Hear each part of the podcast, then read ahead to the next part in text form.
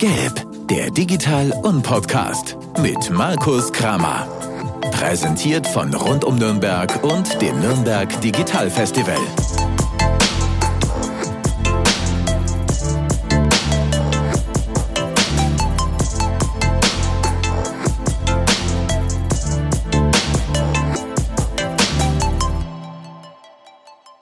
Ich sage Servus und herzlich willkommen zu einer weiteren Ausgabe des Gelb Podcasts, eurem Podcast des Nürnberg Digital Festivals. Mein Gast heute ist Nina Tauscher, die sie ist Gründerin und die Verantwortliche für TEDx Nürnberg. Hallo Nina. Ja, hallo. Hi. Ich finde es mega spannend, heute dich hier zu haben als die Person, die sozusagen TEDx nach Nürnberg geholt hat. Ich glaube, das kann man so sagen, oder? Ja, genau, auf jeden Fall. Also Ähm, und ähm, ja, wir werden gleich noch äh, richtig ausgiebig über TEDx sprechen, glaube ich. Aber bevor wir einsteigen, magst du dich unseren Hörern vielleicht einmal ganz kurz vorstellen? Und äh, ja, dann steigen wir, steigen wir in dieses TEDx-Thema ein. Also danke erstmal für die Einladung. Freut mich sehr, dabei Sehr zu sein. Äh, Freue mich sehr auf die Aufnahme. Ähm, genau, ich bin Nina. Ich äh, bin die Organ Organisiererin von äh, TEDx Nürnberg. Ähm, wir haben ihn zusammen mit Jens Schlappmann vor, wann war's? Vor eineinhalb Jahren gegründet. Ähm, kann man auch so sagen. Also es ist auch im Verein als Verein eingetragen offiziell und seitdem haben wir es jetzt letztes Jahr das erste Mal organisiert im Sommer und äh, starten jetzt quasi in die zweite Runde. Und äh, freut, freut mich sehr, dass es jetzt wieder weitergeht und äh, auch sehr spannend. Ähm, vielleicht kurz noch zu meinem Hintergrund. Also ich ähm, studiere gerade in Innsbruck. Ähm, da schauen einige immer sehr verwundert, aber ursprünglich, ich komme aus Nürnberg, daher die Verbindung dazu. Ähm, bin gerade in meinem Master, schließe den bald ab und äh, gründe quasi nebenbei noch ein Startup. Also dahin wird es dann in Zukunft gehen und TEDx läuft dann nebenbei einfach weiter. Okay, spannend. Ich glaube, über das Startup können wir nachher auch noch kurz sprechen. Auf jeden Äh, Fall. Vielleicht mal ganz kurz für alle, die es nicht kennen. Was ist TEDx? Ähm, was kann das? Was tut das? Was macht man da? Genau, ich hole mal ein bisschen aus. Also im Endeffekt ähm, kommt es von den TED Conferences. Das ist ähm, quasi ein viertägiges Event in Vancouver in Kanada und äh, stammt von der Überorganisation TED aus New York. Und äh, davon kommen die Ableger TEDx. Das XX dahinter steht jeweils für ein unabhängiges Event. Das heißt, im Endeffekt kann sich jeder für eine Lizenz bewerben bei der Überorganisation und ähm, ja, kann dann damit ein Event ausrichten, bei dem mehrere Speaker auftreten, lokal auf einer Bühne. Ähm, meistens ist dann die Lizenz am Anfang beschränkt auf 100 Teilnehmer und äh, man kann es dann ausweiten, wenn man zu einer Tent-Conference geht nach Vancouver. Ach so, und dann wird die Lizenz sozusagen aufgeweitet, dass du auch mehr, mehr Zuhörer darf, genau, dann darf man darfst. über 100 Leute okay. als Teilnehmer Okay. haben. Ihr habt es in Nürnberg schon mal gemacht. Es gab schon einen, äh, ein Event und äh, das nächste steht jetzt für dieses Jahr an. Genau, ja, voraussichtlich, äh, wenn ich es jetzt mal verraten darf, am 16.07. Wir haben gestern jetzt eine, einen Besuch in der Tafelhalle gehabt und da sieht es ganz gut aus. Also voraussichtlich wird es da am 16.07. stattfinden. Also quasi direkt im Anschluss an das Festival gibt es Genau, TEDx Nürnberg ja. in der Tafelhalle. Ziemlich cool. Auch ziemlich coole Location. Auf ja. jeden Fall, ja. Es ist super gemütlich und wir haben dieses Mal auch ähm, eine Besonderheit geplant. Wir wollen quasi in der in dem, dem Empfangsraum davor so eine kleine Expo für Startups machen, die sich dann einfach präsentieren können. Und ich glaube, das passt auch ganz gut zum Thema Disrupt and Change. Okay. Ähm, vielleicht auch für unsere Hörer da draußen noch so ein bisschen Infos außenrum. Also es ist ein Event, ähm, auf dem es Speaker gibt, die zu Themen sprechen. Ähm, wer, ist die, wer ist die Zielgruppe? Also sozusagen, für wen ist das Event gedacht? Und ähm, vielleicht können wir dann danach auch noch kurz drüber äh, quatschen, wer denn so als Speaker ähm, auf solchen Events auftritt. Ja, gerne. Ähm, also grundsätzlich sind die Talks oder ist das Event komplett auf Englisch. Das heißt, ähm, Okay. die Teilnehmer sollten natürlich gute Englischkenntnisse haben. Ähm, Das wäre mal die Voraussetzung. Ansonsten ist es offen für jeden, der interessiert ist, sich mit ähm, verschiedenen Themen auseinanderzusetzen und einfach Einblicke in, in Zukunftsthemen zu bekommen, aber auch in soziale Themen. Also da gibt es eigentlich keine Grenzen. Jeder, der schnell genug ist und sich ein Ticket kaufen kann, der kann dabei sein. Kann dabei sein, okay. Also keine thematische Ausrichtung sozusagen. Es gibt ein Motto. Genau, letztes Also Jahr. darf man so sagen, oder? Ist ein Motto, Ja, ja. Auf Okay. jeden Fall. Also letztes Jahr war das Motto Shaping Futures. Mhm. Das ist ein sehr breit gefächertes Logo, aber geht halt doch in die Zukunftsrichtung. Das heißt, ähm, darunter kann man eigentlich alle Themen bündeln, ähm, sei es sozial, sei es technisch. Ähm, alles, alles Mögliche kann darunter einfach ein, eigentlich reinfallen. Und das war jetzt auch das Ziel für uns dieses Jahr wieder, dass wir genau so ein ähnliches Motto bereitstellen, dass wir einfach möglichst viele diverse Bewerbungen annehmen können. Und ähm, Mhm. deswegen Disrupt and Change. Okay. Ähm, wer darf denn sich bei euch, ähm, oder wie, wie wird man Speaker, wenn ich jetzt sage, okay, äh, das Motto spricht mich an, ähm, Disrupt and Change, und ich habe da was beizutragen. Wie funktioniert das? Oder wer, wer darf sprechen und wie wird er ausgewählt? Und, ja, ja. Oder ist wahrscheinlich auch schon zu spät für dieses Jahr, ne? Das ist jetzt äh, dieses Jahr tatsächlich schon zu spät. Okay. Also wir wählen unsere Speaker immer im Januar aus. Okay. Das äh, hat sich jetzt als, als ganz gute, äh, als ganz gut, guten Zeitpunkt etabliert. Mhm. Ähm, wir machen es immer so, dass wir halt uns als Team finden. Das startet dann meistens immer der Turnus im, im September. Ähm, und dann bauen wir einfach die die Basis dafür auf. Und dann im, im Januar wird dann unser Speaker Application Portal freigeschalten. Da machen wir dann ein bisschen Werbung über LinkedIn und, und über Instagram, über alle möglichen Kanäle. Und ähm, da dürfen sich quasi alle interessierten Speaker mit einem kleinen Ausschnitt von ihrem Thema bewerben. Das okay. kann so zwei bis drei Minuten sein. Da wollten wir dann meistens auch ein Video sehen, damit wir halt ein bisschen die Person dahinter einschätzen können. Ähm, halt einfach wissen, okay, ist für die Bühne die, geeignet die kann oder sich ausdrücken oder halt nicht, genau. Ähm, und dann schauen wir eigentlich, ähm, ja, dass es, dass es möglichst divers ist, das Rahmenprogramm. Also, dass halt die Themen zueinander passen, aber halt auch nicht sich doppeln und ähm, vor allem, ja, es gibt da viele Richtlinien von TEDx, zum Beispiel, dass, dass die Themen nicht über Waffen sein dürfen oder über Religion. Also es sollen halt ähm, ein paar Richtlinien schon eingehalten werden, aber grundsätzlich sind wir da sehr offen. Okay. Das heißt, ähm, es bewerben sich dann Speaker, ihr wählt das, wählt die Speaker dann aus ähm, und kuratiert somit das Programm so ein bisschen und ähm, das, das Event.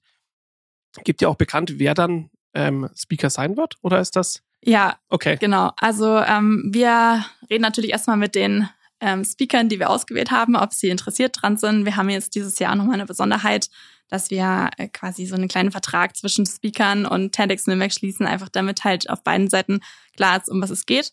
Und ähm, danach treten wir in Kontakt mit den Speakern, ob sie interessiert dran sind. Wenn sie uns das Go geben, dann findet meistens durch das Speaker Creation Team ein kleines Onboarding statt.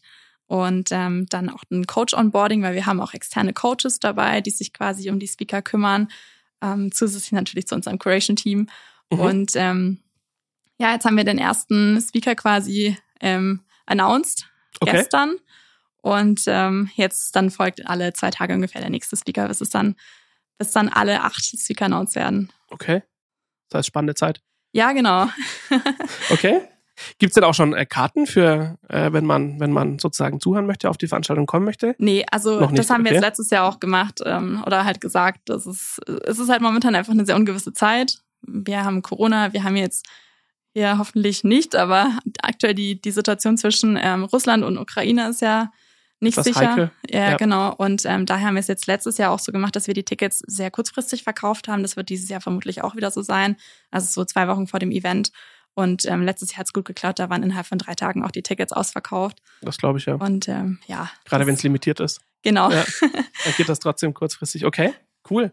Wo kann man die Karten kaufen? Verkauft ihr die online? Oder? Ähm, wir verkaufen sie online, ja. Okay. Und ähm, wir werden es einfach wieder über unsere Portale, über unsere Social Media Kanäle ähm, announcen, wo man sie kaufen kann. Dass es jetzt Tickets gibt. Okay. Genau. Cool. Jetzt hast du gerade gesagt, es gibt von TED auch ein paar ähm, Vorgaben. Äh, wie, wie ist das organisiert? Also das X, hast du gerade schon gesagt, es kommt, es kam sozusagen dazu oder kommt dazu, wenn es ein unabhängiges Event mhm, ist. Genau. Das heißt, ihr seid in einem gewissen Rahmen unabhängig und könnt das Event organisieren. Ähm, es gibt aber ein paar Vorgaben. Wie, wie funktioniert das oder wie seid ihr organisiert als? Ähm, also grundsätzlich ist TEDx ähm, eine Non-Profit-Organisation. Das heißt, wir dürfen okay. keine Gewinne machen und wir arbeiten auch alle auf freiwilliger Basis. Das heißt, wir können natürlich nicht davon leben, sondern es machen, machen es alle freiwillig. Ähm, die meisten sind auch von uns Studenten. Okay. Machen es irgendwie nebenher. Genau, und wir haben jetzt auch ein paar, die Vollzeit arbeiten und einfach Lust haben, sich da nebenbei damit zu beschäftigen und das hochzuziehen. Ansonsten ja, wir haben Speaker, die sind meistens immer zwischen sieben bis zwölf Personen, die mhm. auftreten.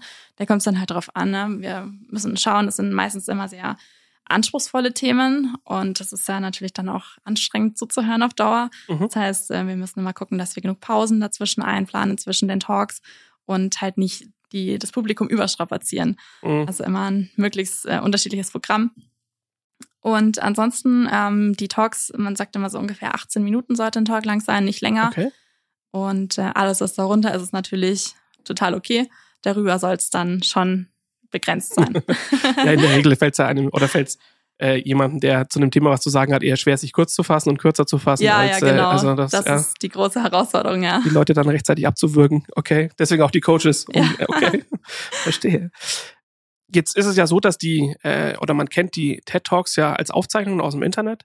Ähm, ist es bei euch auch so, dass die, die Talks aufgezeichnet werden und dann veröffentlicht Ja, werden? mhm. Alle oder, oder wie? Ja, alle. Also die Talks müssen natürlich, das sagen wir aber in unserem Coaching auch immer, die müssen ähm, wissenschaftlichen Kriterien erfüllen. Das heißt, jeder Okay. Talk muss quasi wissenschaftlich irgendwie gebackt sein und darf nicht einfach aus der Nase oder irgendwo herbeigezogen sein. Der muss halt wirklich ein Fundament haben. Mhm. Außer der Speaker spricht über seine eigene Erfahrung. Also das ist mal die Basis. Und wenn das Okay. passt, dann gibt's noch ein paar Richtlinien von TED, aber wir haben ein eigenes Videoteam dabei an, am Event mit äh, drei bis vier Kameras und die filmen das dann aus verschiedenen Perspektiven und danach geht's, geht's in die Post-Production und danach ähm, wird's dann hochgeladen quasi in den YouTube-Kanal von TED. Okay. Wie wichtig ist so für die, von, für euch vom, vom, vom Mindset, von der Idee her, die Gewichtung eher auf Live-Veranstaltungen oder eher, dass äh, ein gutes Video da, am Ende dabei rauskommt, was verwertbar ist? Oh, das ist eine gute Frage. Also im Idealfall natürlich beides, beides Okay. kombiniert. Ähm, die, ich meine, letztes Jahr hat's auch funktioniert. Ähm, das war jetzt das erste Mal, dass wir es organisiert haben. Und ähm, wenn man ein professionelles Video-Production-Team dabei hat, dann kümmern sich die da auch drum, dass es wirklich danach Mhm. auch passt und dass man damit arbeiten kann. Vor allem, weil die Speaker das ja auch haben möchten. Das ist ja das Ziel davon, auf diesem Kanal zu erscheinen. Und darauf Mhm. achten wir natürlich auch. Okay. Und ja, wenn die Speaker Spannend. irgendwelche ähm, Blockaden haben auf der Bühne, dann wird es natürlich im Nachhinein auch rausgeschnitten. Gut, das also klar. wie Ja. es wie es immer ist, ja. Okay. Ähm, das heißt, also wenn, wenn die, die Vorträge den Kriterien entsprechen, dann wird, wird das Video sozusagen ähm, postproduziert und wird dann veröffentlicht. Okay. genau, ja. Cool. Und das alles macht ihr als Non-Profit-Organisation? Da ist ja ein gigantischer Aufwand hinter, oder? Ja, das ist äh, tatsächlich ein gigantischer Aufwand. Also ich sag mal so, letztes Jahr, wo wir in der Aufbauphase waren, da ist nebenbei, also ich meine, wir haben ja trotzdem alle unser, unser Studium, unser Vollzeitstudium gehabt oder unsere Vollzeitarbeit ähm, und teilweise noch Studenten- oder Werkstudentenjobs. Da fließt schon ordentlich Zeit rein. Letztes Jahr würde ich es mal ungefähr so auf, auf ja, auf 25 Stunden in der Woche betiteln. Okay. Dieses Für das Jahr ganze Jahr? Ja, Okay. ja. Uh, Also da fallen tatsächlich Sachen an, da ähm, denkt man gar, am, am Anfang gar nicht dran. Und vor allem in den Corona-Zeiten ist, die, ist das Sponsoring ein großes Thema. ja, da können wir vom Festival-Team, glaube ich, ein ganz, ja, ja, ja das ein Lied von singen, ja. Das glaube ich, ja. Das ist halt echt das leidigste Thema, dass man da ähm, Vertragspartner findet, die das Event einfach ermöglichen, weil als Non-Profit-Organisation Hast du sonst keine Chance. hast du keine Chance, nein, da bist du drauf Okay. angewiesen.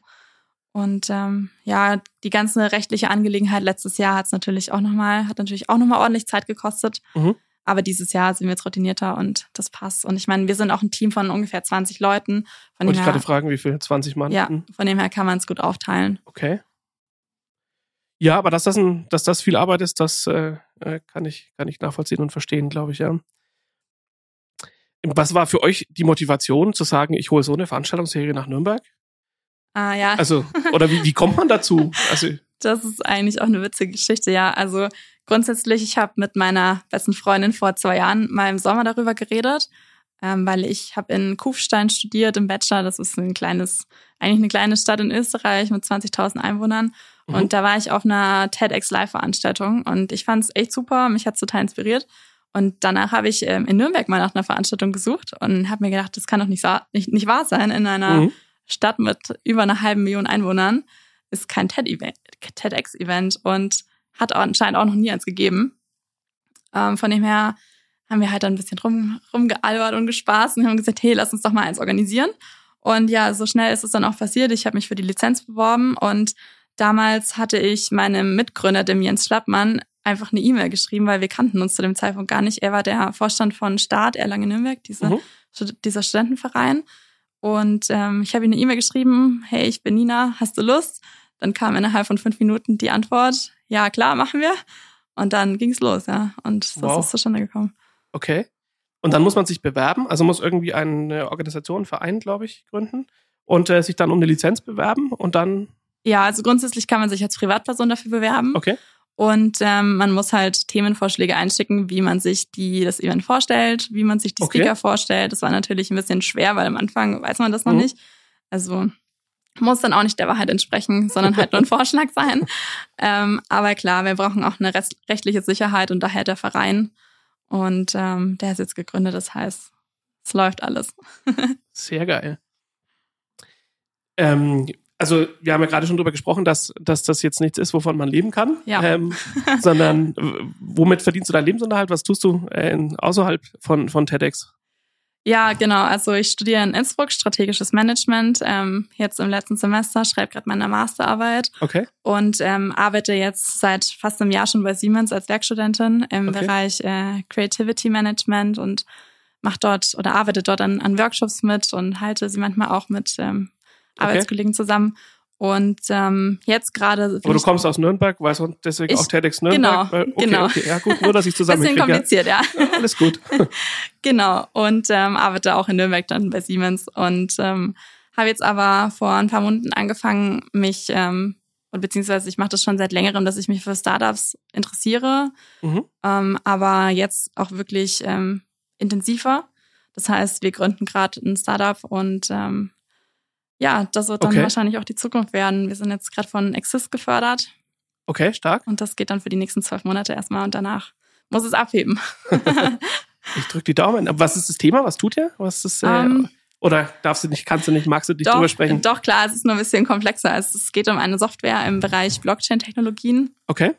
und ähm, die ist im Endeffekt darauf ausgelegt, dass man ähm, Blockchain-Transaktionen nachvollziehbar ähm, lesen kann.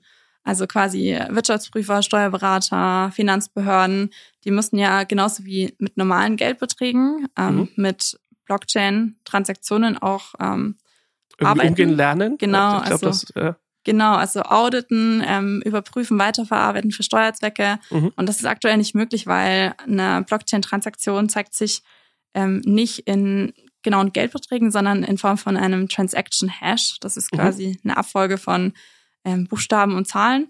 Und ähm, das kann natürlich keiner auslesen und deswegen keiner damit arbeiten. Und daran arbeiten wir gerade als Startup, ja. Okay, also sozusagen eine Software für Wirtschaftsprüfer, für Unternehmensprüfer, die ähm, solche ja, Transaktionen irgendwie bewerten können müssen und verstehen können Genau. müssen. Mhm. Okay, dass die das sozusagen als Informationspart nutzen können. Okay, sehr spannend. Zu wie viel seid ihr im, im Team? Ähm, wir sind gerade zu dritt. Also Okay. wir sind noch komplett am Anfang. Wie gesagt, ähm, wir sind jetzt eigentlich im ersten Jahr Mhm. oder noch nicht mal. Ähm, wir gründen uns erst Ende Mai aus Okay, und äh, sind gerade noch als GWR aktiv.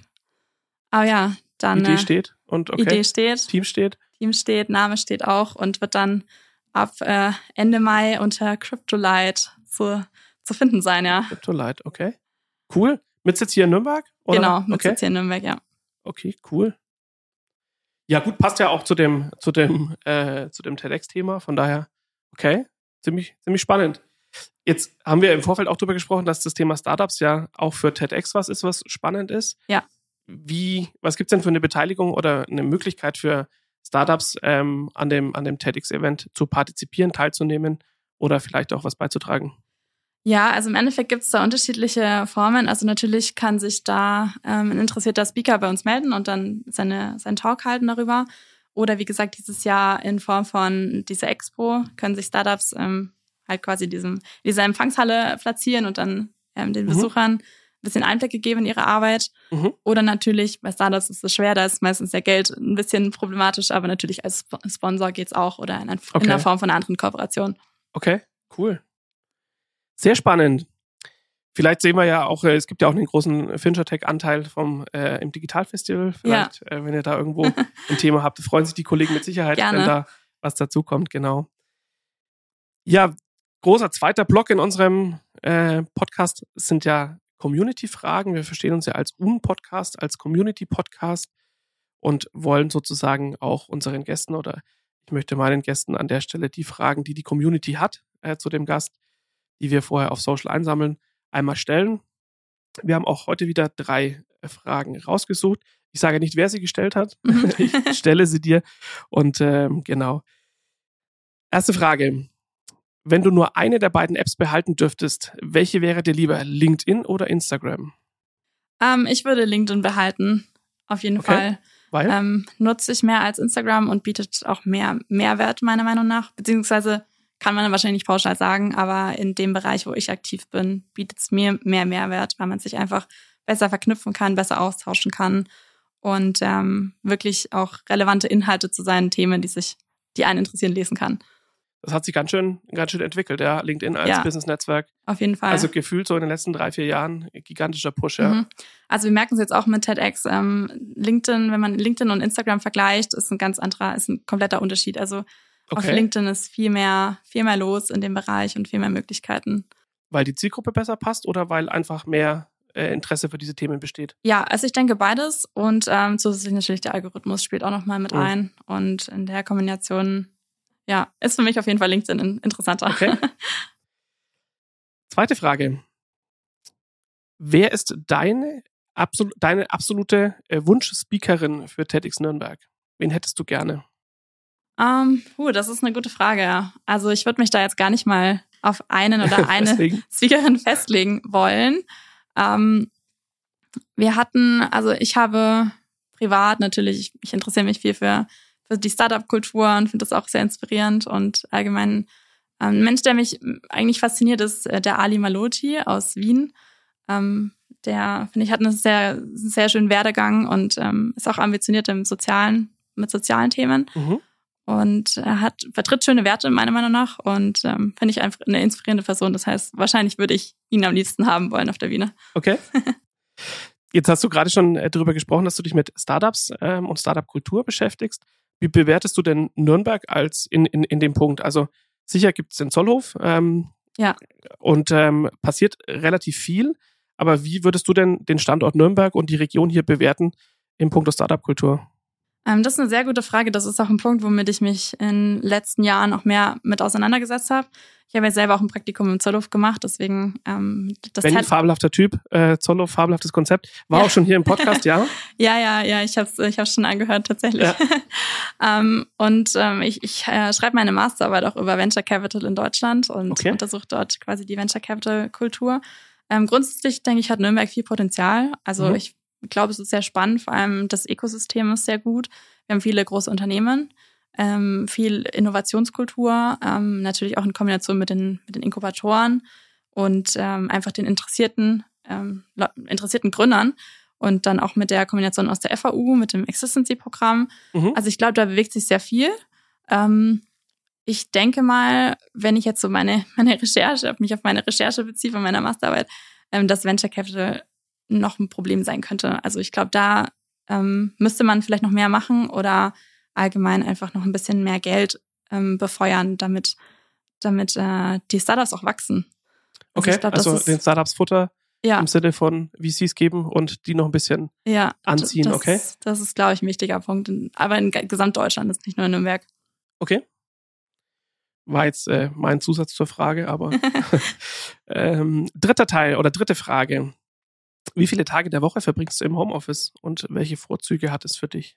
Puh, ja, das leidige Homeoffice-Thema. Also ich muss sagen, grundsätzlich ist es natürlich, man hat maximale Flexibilität, was den Ort betrifft, was für mich jetzt schon ganz gut ist, wenn ich immer pendel zwischen Innsbruck und Nürnberg.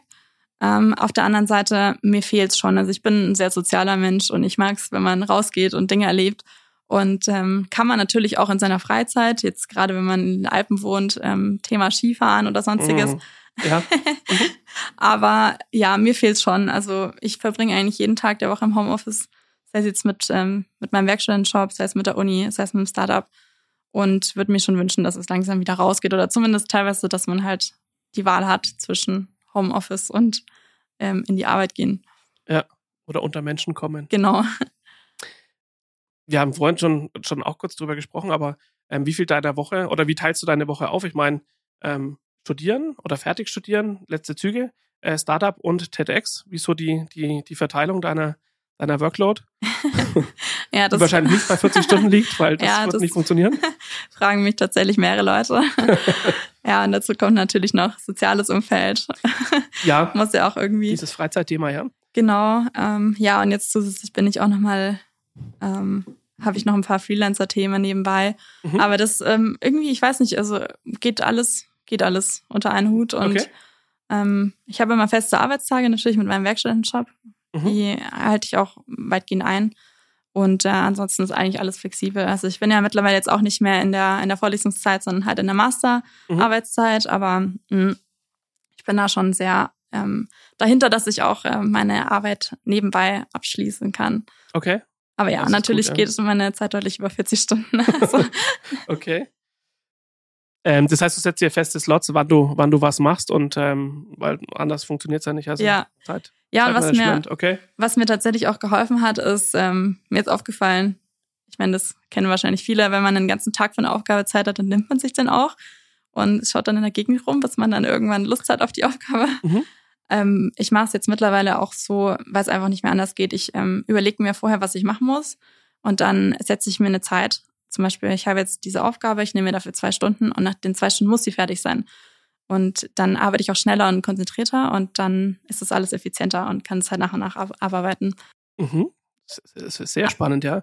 Gibt es ein Zitat von Einstein, ist mir gerade, also ich bin nicht zitierfähig, aber ähm, ja, dass die, die Zeitangabe und das Vorhaben, in der man ein, eine, eine bestimmte Aufgabe lösen muss, immer zeitlich quantifiziert sein soll. Ja, sonst es äh, hilft, ja. brauchst du, ja. Okay, super spannend. Dritter Teil unseres äh, sehr kurzweiligen Podcasts heute ist das Thema Fails oder Fehlerkultur. Ich persönlich finde, dass Fehlerkultur was extrem wichtig ist, gerade im Startup-Umfeld, aber nicht nur dort. Und ähm, wir haben im Zuge des Festivals ja auch ein paar Veranstaltungen, die sich diesem Thema angenommen haben.